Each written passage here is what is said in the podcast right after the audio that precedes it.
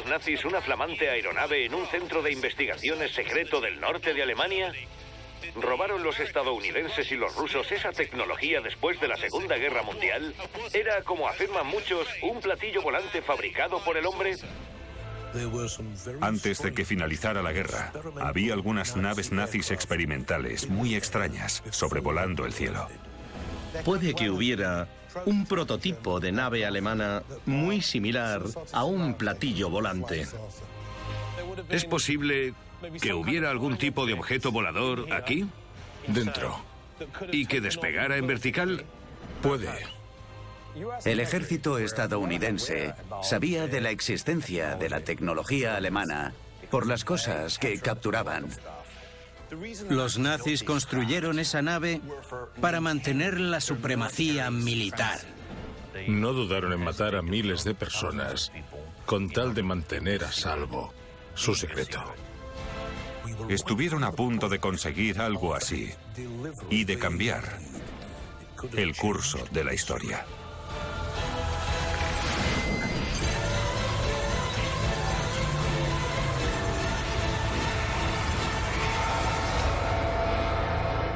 Historia prohibida. Los ovnis secretos de los nazis. Montañas Ault, suroeste de Polonia. Es uno de los grandes misterios de la Segunda Guerra Mundial. ¿Consiguieron los nazis desarrollar una nave invisible para los radares, capaz de esquivar a las naves enemigas y dar la vuelta al mundo a una velocidad hipersónica? Parece algo propio de la ciencia ficción, pero mucha gente cree que estuvieron a punto. Hacia el final de la Segunda Guerra Mundial, se especulaba mucho con que las fuerzas aéreas nazis, la Luftwaffe, estaba experimentando con aviones de combate y bombarderos más rápidos y más peligrosos que el Hurricane o el Spitfire. Tenían la sensación de que siempre que se enfrentaban a nuestros hombres en una batalla aérea salían perdiendo y anhelaban la superioridad armamentística. Creo que es muy probable que los nazis intentaran desarrollar todo tipo de avances en la aviación. No hay que olvidar que al principio de la Segunda Guerra Mundial, la ingeniería aeroespacial estaba, por así decirlo, en pañales. De ahí que no pararan de probar ideas nuevas. Hitler en concreto y los generales que le rodeaban estaban interesados en las armas maravillosas y cuanto más desesperados estaban, más interesados se mostraban en esas armas maravillosas. Lo cierto es que aunque hubieran desarrollado un ovni, era demasiado tarde para cambiar el resultado de la guerra.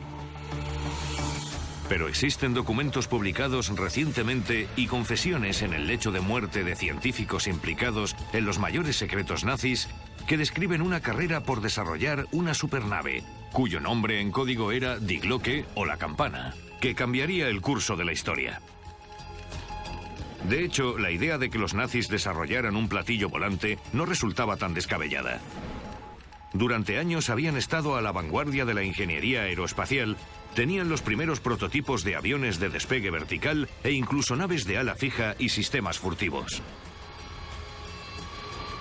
Los ingenieros alemanes eran, y siguen siendo, de los mejores del mundo.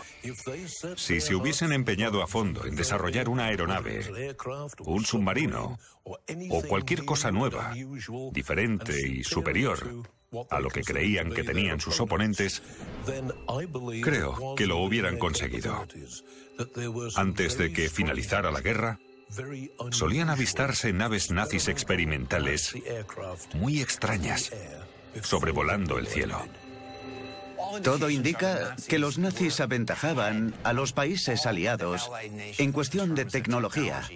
Los informes de primera mano hablan de que ya a principios de los años 20 y 30 su tecnología superaba con creces cualquier cosa que hubiera en el mundo.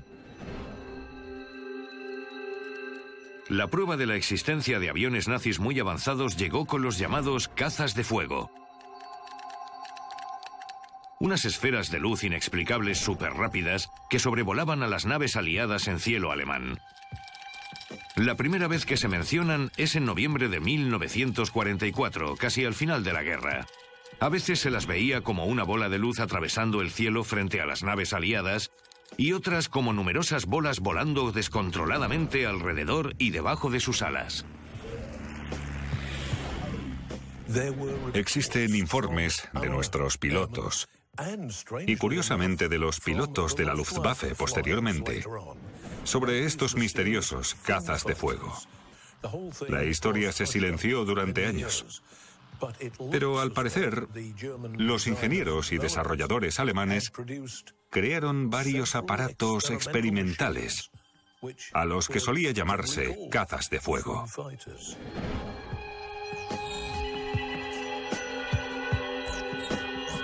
Algunos pilotos los describían como árboles de Navidad y decían que parecían jugar con el avión, haciendo giros imposibles antes de desaparecer.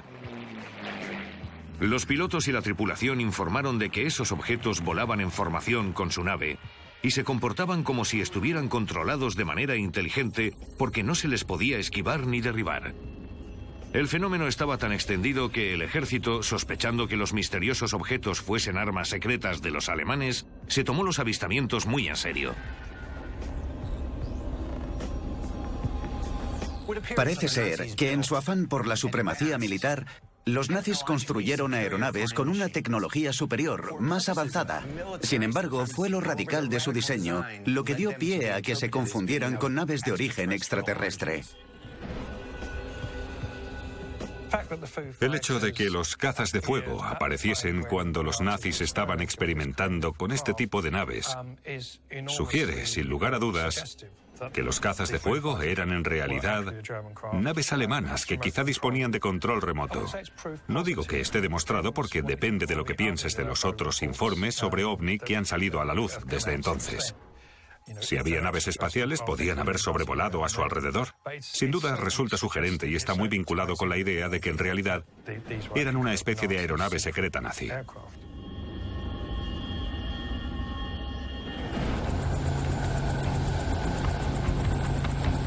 A partir de 1944, los aliados bombardearon incansablemente el corazón de la industria nazi en el norte de Alemania.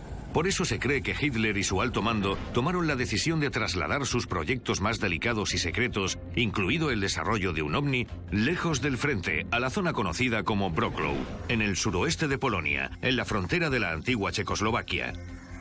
Un lugar aislado y montañoso alejado de todo.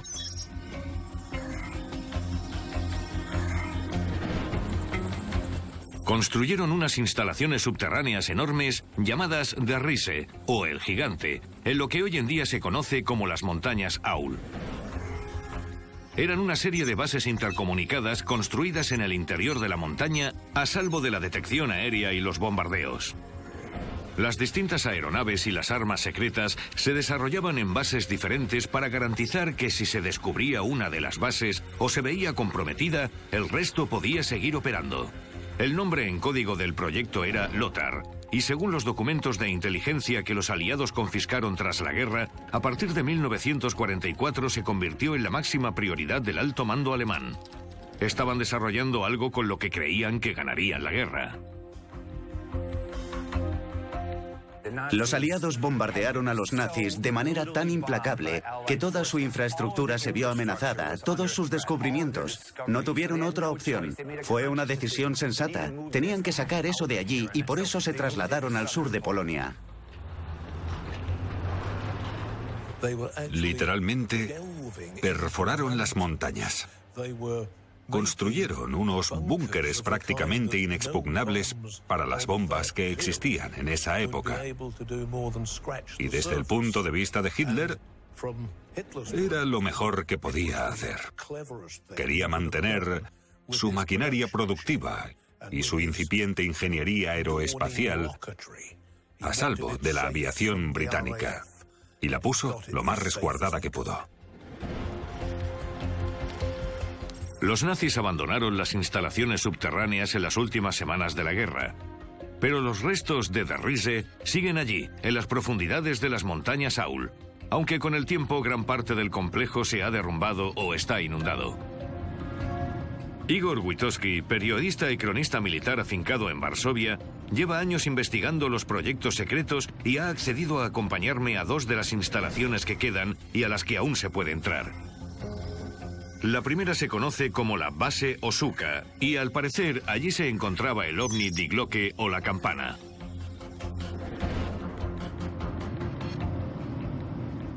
Vamos a una de las instalaciones subterráneas del suroeste de Polonia llamada Rise. Forma parte de un complejo mucho más grande, construido aquí por los alemanes durante la guerra. Era uno de los proyectos más confidenciales de las SS. Puede que el más secreto, algo que incluso está recogido literalmente en un documento. Era algo de la máxima prioridad.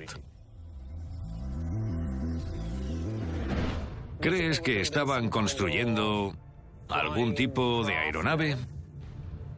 Hay un edificio que parece una plataforma de pruebas para despegues y aterrizajes verticales. Y también hay testimonios de testigos de la época de la guerra, antiguos prisioneros que trabajaron allí, que describen cómo algunos objetos se suspendían silenciosamente en el aire.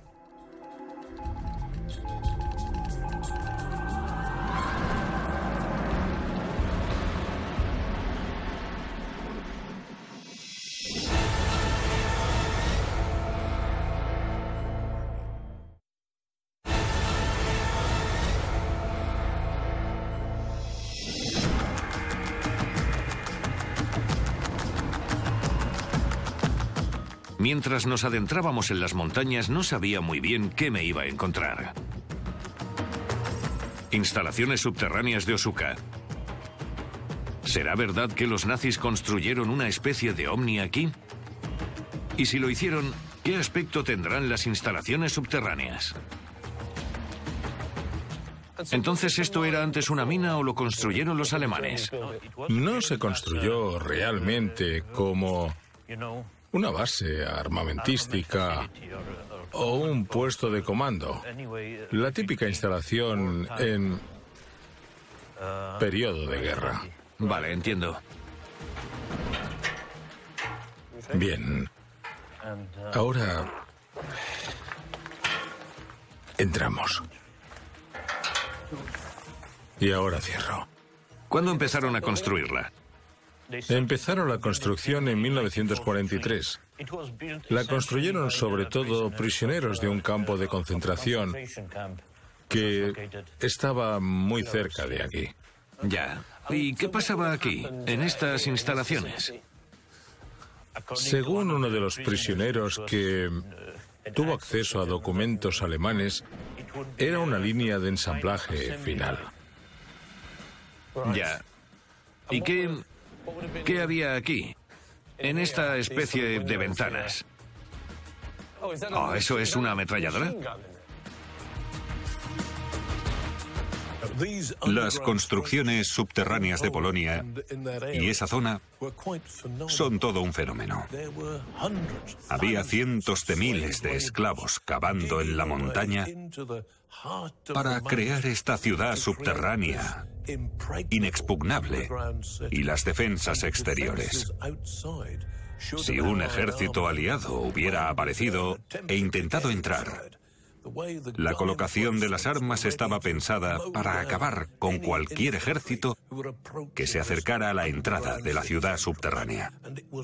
Dentro de ese laberinto inexpugnable, dentro de la montaña, los alemanes continuaron desarrollando su aeronave avanzada y el resto de las nuevas armas que había pedido Hitler.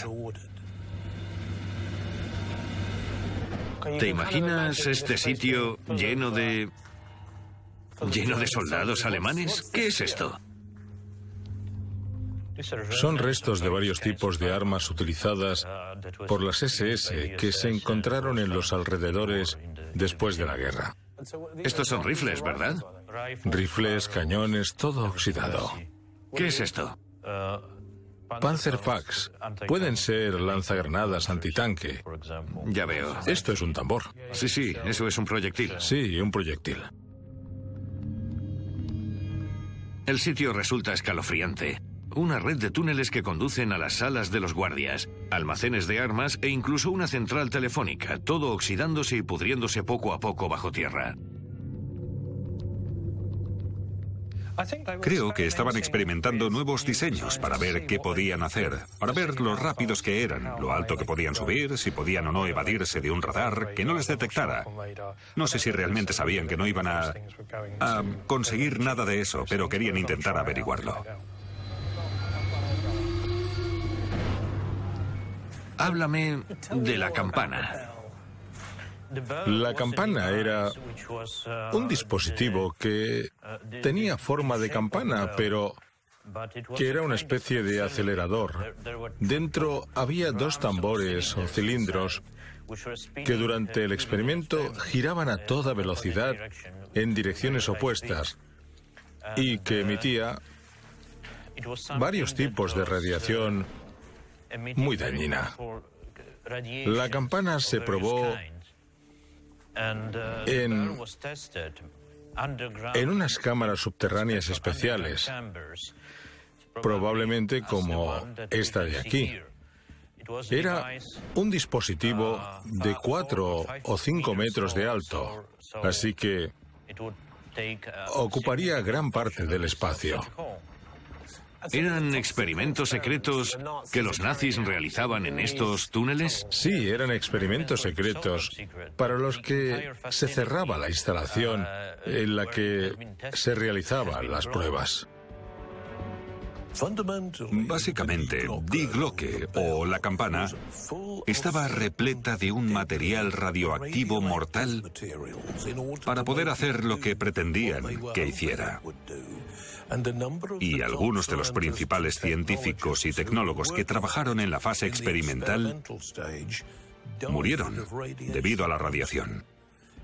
Era un arma potencialmente mortífera para ambos bandos. Según los planos descubiertos al finalizar la guerra, en realidad la campana era el dispositivo de propulsión de una potente nave de despegue vertical que tenía dos discos muy grandes que giraban en el interior de una carcasa cilíndrica exterior. Estos discos, alimentados por una fuente de energía descomunal, puede que radioactiva, proporcionaban a la nave el impulso vertical. Lo que no sabemos es si se trataba de una aeronave o de un misil. Resumiendo, ¿estos serían unos laboratorios científicos subterráneos gigantes? Sí, todo el proyecto pretendía ser un conglomerado de instalaciones de investigación industrial, puestos de comando, algo así como un laboratorio de investigación combinado con un arsenal de los últimos recursos que podían utilizar para ganar la guerra. Incluso en 1945 o a finales de 1944.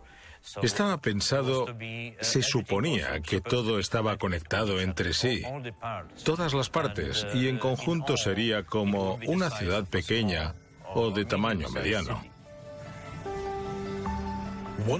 Una de las cosas que no hay que olvidar de esa etapa de la guerra es la enorme diferencia tecnológica de estos planes experimentales. Estas máquinas nuevas y misteriosas, platillos, alas voladoras y todo tipo de experimentos. En eso es en lo que creo que nos adelantaban. Estaban preparados y sometidos al liderazgo absoluto y no podían negarse a nada que Hitler dijese que quería hacer. ¿Este sería el ovni que supuestamente querían construir? Por lo que yo sé, y puede comprobarse y corroborarse en los documentos que encontré, trabajaron en un extraño sistema de propulsión que, por ejemplo, combinaba la gravedad con la física cuántica y eso, eso puede demostrarse. ¿Los nazis intentaron desarrollar la propulsión antigravitatoria? ¿Te refieres a eso? Sí, es... Ahora mismo es la hipótesis más probable.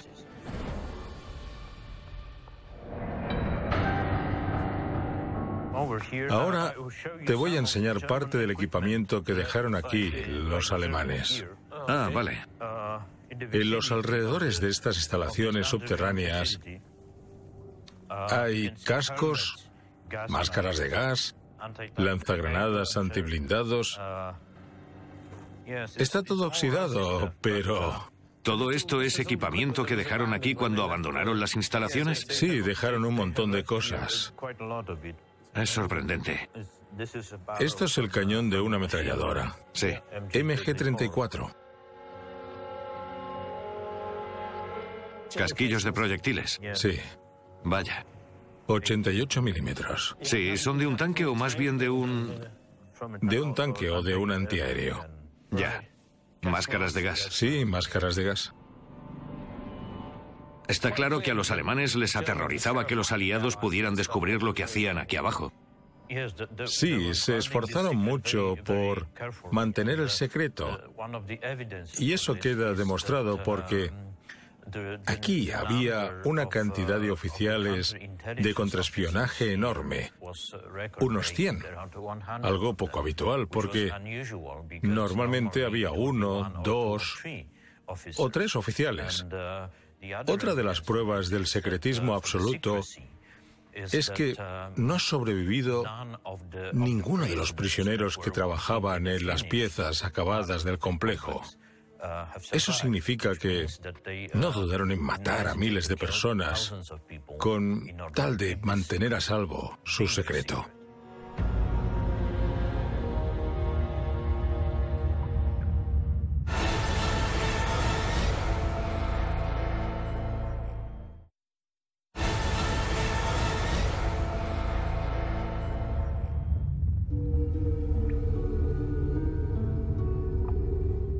Resulta difícil describir lo que se siente al recorrer la base subterránea.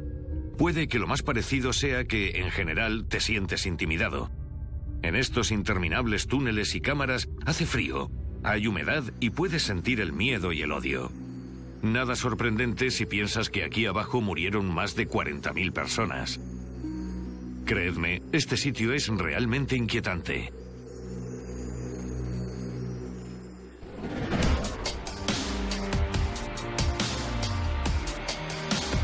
Si los nazis construyeron realmente platillos volantes, es muy probable que el científico austríaco Viktor Schauberger fuera uno de los cerebros del proyecto. Se sabe que en 1934 Schauberger y otros científicos fueron a Berlín para reunirse con Hitler y empezar a trabajar en una extraña nave voladora. El trabajo tenía un presupuesto ilimitado y se realizó con un secretismo total. Tras la guerra, los servicios de inteligencia de los aliados demostraron que los científicos habían hecho grandes avances. Víctor Sauberger era un tecnólogo nazi cuyo lema era observar y copiar a la naturaleza. Ideó lo que se llamó el primer motor de repulsión, la primera nave que podía despegar totalmente en vertical. Diseñó unos planos bastante acertados del despegue vertical. Y rápidamente los nazis se le echaron encima. En cuanto Hitler supo que una máquina a pequeña escala había desafiado la gravedad, algo en lo que ya había pensado, Asignaron todos los recursos necesarios para que Sauberger pudiera hacer una lo bastante grande como para transportar hombres, bombas y todo lo que el Führer quisiese. A mí me parece que los alemanes querían desarrollar una nave que pudiera despegar en vertical. Durante la guerra eso era como el santo grial de la aviación. A medida que la guerra avanzaba, fue cobrando importancia porque, obviamente, cada vez bombardeaban más pistas de aeródromos y respaldar a las tropas resultaba mucho más fácil si los aviones podían despegar en vertical. Imágenes desclasificadas. Hay que decir que los aliados sospechaban, y puede que incluso tuvieran pruebas, del desarrollo de un programa secreto que explicaría los múltiples avistamientos de naves no identificadas en el cielo. Cuando por fin cayó el régimen nazi en 1945, los rusos y los norteamericanos tenían mucho interés en hacerse con los datos, con los documentos y con los científicos que los elaboraron. Los norteamericanos iniciaron una operación secreta para llevarse a Estados Unidos el mayor número posible de científicos nazis. Su nombre en código era Paperclip. Cuando acabó la guerra, había mucha competencia. Una competencia voraz por hacerse con las personas cuyos cerebros constituían la élite tecnológica de Alemania. Rusia los quería. Todo el mundo los quería. Estados Unidos, uno de los países aliados, consiguió hacerse con ellos. Consiguieron a Werner von Braun, que acabó siendo el director científico de la NASA. Desarrolló el cohete Saturno V. Fue el hombre que inicialmente desarrolló los cohetes que bombardearon Londres. Era era una carrera por apropiarse de Berlín, una carrera para hacerse con la tecnología. Al final de la guerra, los aliados se apropiaron de más de dos millones de patentes de la industria alemana. Luego regalaron esas patentes a sus industrias privadas en Alemania, Francia, Reino Unido y, como no, Rusia. Era un botín extraordinario. De hecho, después de la guerra, tanto los rusos como los estadounidenses desarrollaron proyectos de platillos volantes. El proyecto ruso se llamó Tarielka y el norteamericano fue una colaboración con los canadienses llamado Abrocar. En 1953, la prensa internacional publicó una noticia sorprendente. Los canadienses estaban trabajando en un platillo volante. En realidad, la empresa canadiense Abrocar la fundaron los estadounidenses para desarrollar una aeronave con forma de disco. Ambos vehículos se han modificado, uno para mayor estabilidad y pruebas de vuelo en las instalaciones del Abro y el otro para las pruebas en el túnel de 12 por 24 metros del Centro de Investigaciones Ames. Los norteamericanos invirtieron bastante dinero, una buena cantidad, y los canadienses desarrollaron un disco muy lentamente. y poco después construyeron una nave de prueba. Hay imágenes de eso, donde se ve una especie de aerodeslizador saltando a unos dos metros del suelo, con un rendimiento realmente pobre. Después de eso, los norteamericanos vieron que habían despilfarrado el dinero y cancelaron el proyecto. Pero la historia no acaba ahí. Muchos creen que hubo una conspiración y que ese Abrocar era una nave de pega que se mostró al público para demostrar que el proyecto había fallado. Pero bajo manga había otro proyecto que se probó con éxito y que hacía realidad el platillo volante de alto rendimiento, aunque claro, eso nadie lo sabe. Montaña Saul, suroeste de Polonia.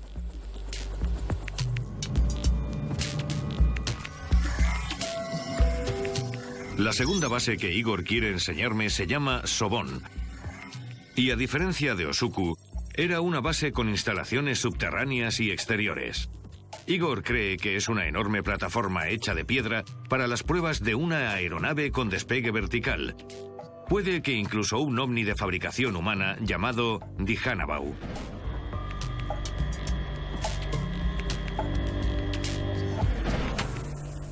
Vaya, fíjate. ¿Qué es eso? ¿Para qué sirve? No estoy seguro de lo que era, pero a lo que más se parece es a una plataforma de pruebas circular para objetos que despegan y aterrizan en vertical. Es una sala que se construye como los centros de pruebas para helicópteros o drones que despegan en vertical. Así que puede que fuera para probar un objeto volante porque, de hecho, es, es la única explicación posible. A ver si lo entiendo. ¿Es posible que aquí hubiera algún tipo de objeto volante Dentro. que despegara en vertical? Puede, es una de las explicaciones.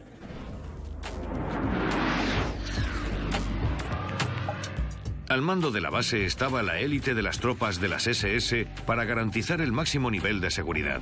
De hecho, todo el valle que la rodea estaba sellado con miles de soldados, controles de carretera y cañones. Los historiadores la han apodado el Área 51 nazi.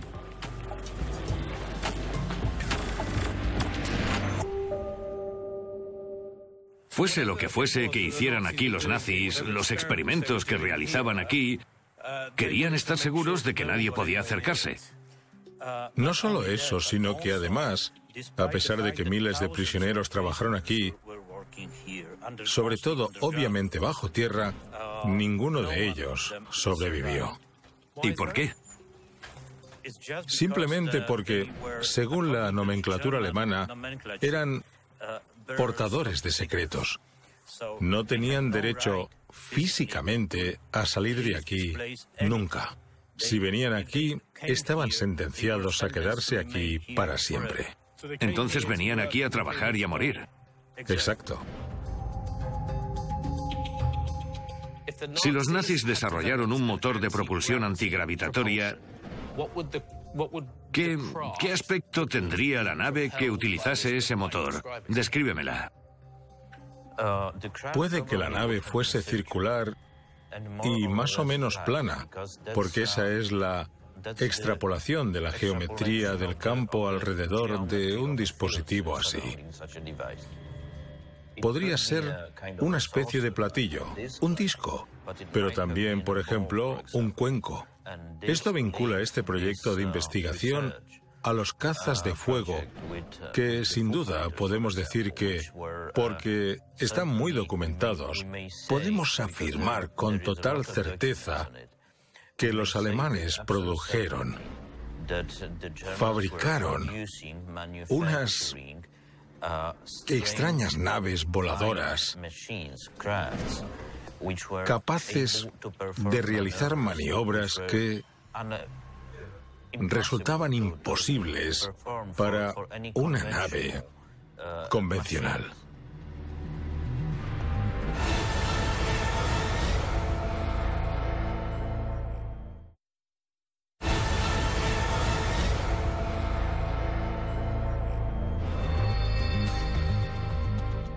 Dices que trabajaban bajo tierra. ¿Qué hay aquí debajo? Estamos encima del centro de la antigua mina, de la que se apropió las SS, una instalación subterránea enorme que transformaron en un centro de investigación para la guerra, cuyo nombre en código era Lothar. Era tan grande que el espacio bajo tierra alcanzaba los 20 millones de metros cúbicos. Una vez más, es algo que no tiene equivalente en todo el mundo como la seguridad. Entonces, bajo nuestros pies había un laboratorio científico enorme. Un complejo científico enorme, pero también industrial. Un complejo científico e industrial. Hay razones para creer que aquí se probó la campana y que estaba destinado a los proyectos de investigación más secretos realizados en el Tercer Reich durante la guerra. Se trataría de algo muy distinto a los ovnis tradicionales, sobre todo por su forma y porque nunca sabremos con certeza si estaba pensado para proyectar algo más o, en otras palabras, si era un dispositivo de lanzamiento con una potencia enorme y misteriosa en su interior, o era capaz de volar y lanzar a saber qué productos tóxicos sobre el enemigo. Imágenes desclasificadas.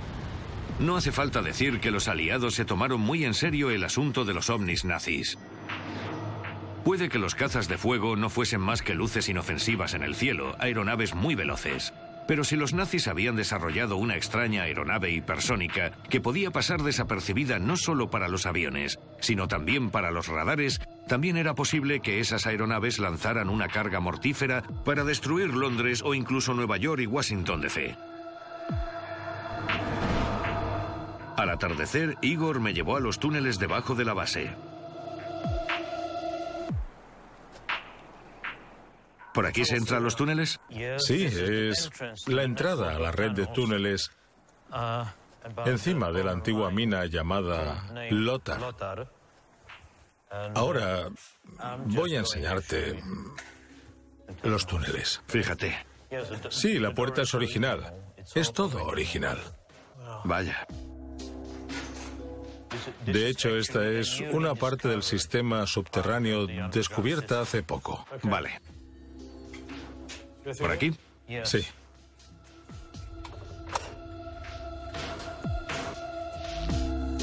Gracias.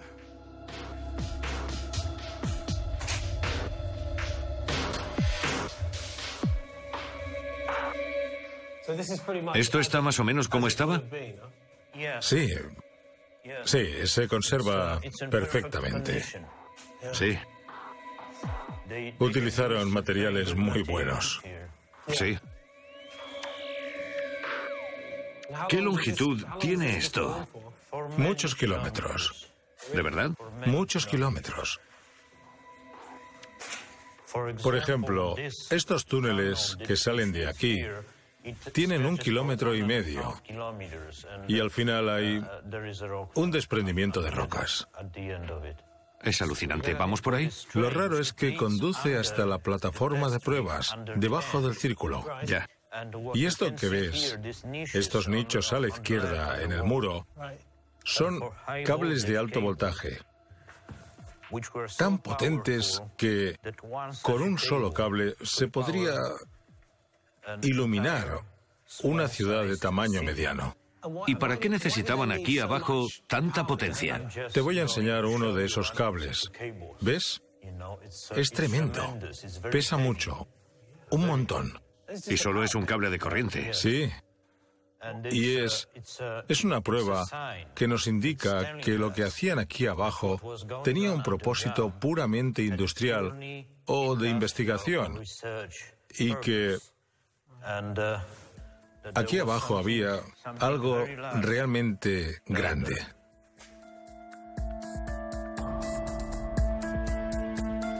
Lo que hacían aquí era algo mucho más grande que implicaba todas estas instalaciones, puestos de investigación, etc.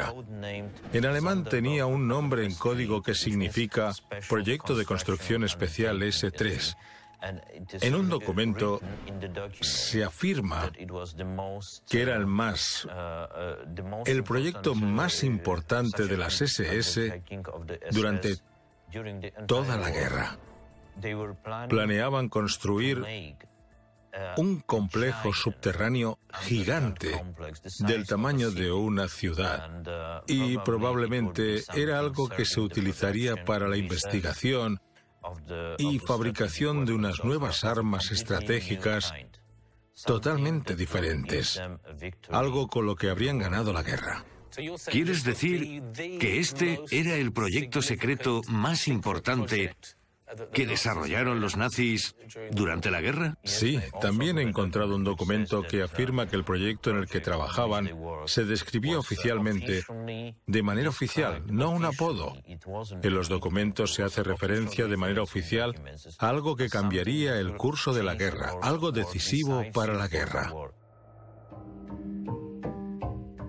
Imagínate que esas aeronaves ultrarrápidas alemanas hubiesen llegado a Moscú, hubiesen llegado a Londres, hubiesen llegado a Nueva York. ¿Qué habría pasado? Estuvieron a punto de conseguir algo así y de cambiar el curso de la historia. ¿Y esto a dónde conduce? Esto nos llevaría debajo del centro de la plataforma de pruebas. Vale. Pasa debajo del centro y continúa hasta la central eléctrica. ¿Y entonces, aquí abajo es donde realizaban sus experimentos? En un nivel más abajo, sí, pero en general aquí, en el mismo complejo. Vale. En las últimas fases de la Segunda Guerra Mundial, los nazis invirtieron mucho dinero en proyectos muy, muy avanzados, incluso extraños. Hay cientos de planos distintos de aeroplanos muy extraños. La mayoría tenían motores de propulsión a chorro y eran totalmente distintos a la tecnología que manejaban los aliados en ese momento. Por definición, un ovni es un objeto volante no identificado. Pero ahora la mayoría de la gente cree que un ovni es un platillo volante o una especie de nave espacial interestelar. Si tomamos el significado real de ovni, está claro que los nazis, al igual que los aliados, estaban involucrados en ese tipo de actividades. Creo que lo que más les interesaba era una nave de despegue vertical, porque obviamente eso significaba no necesitar pistas de despegue y esas cosas. Pero está claro que querían cazas. El tamaño de las naves con las que experimentaron parece indicar que pensaban más en cazas que en bombarderos, aunque no pudieran transportar muchas bombas. Pero eso era exactamente lo que necesitaban en ese momento. Necesitaban algo que pudiera abatir a los bombarderos aliados que por aquel entonces estaban arrasando completamente a Alemania. Creo que sin duda los nazis estaban experimentando con la tecnología disponible en ese momento tecnología de propulsión, tecnología magnética también. Y creo que le hemos añadido la palabra ovni para encajarlo en la imagen que tenemos hoy en día. Pero no creo que estuvieran construyendo lo que ellos creían que era una nave interestelar. En ese momento no existía esa tecnología.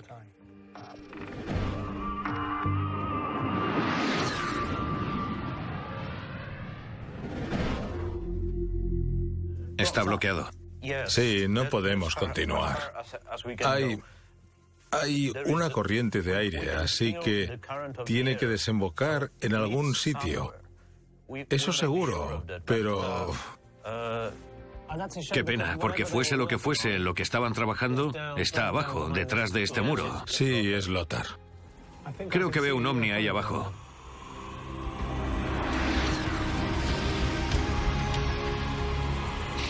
Es cierto que los nazis construyeron ovnis o era una tapadera que ocultaba otra cosa. Todo parece indicar a una nave voladora ultrasecreta con un extraño sistema de propulsión. Y cuando piensas en lo que se esforzaron por ocultar sus instalaciones de prueba, resulta obvio que era algo de una importancia suprema. Nos vemos pronto.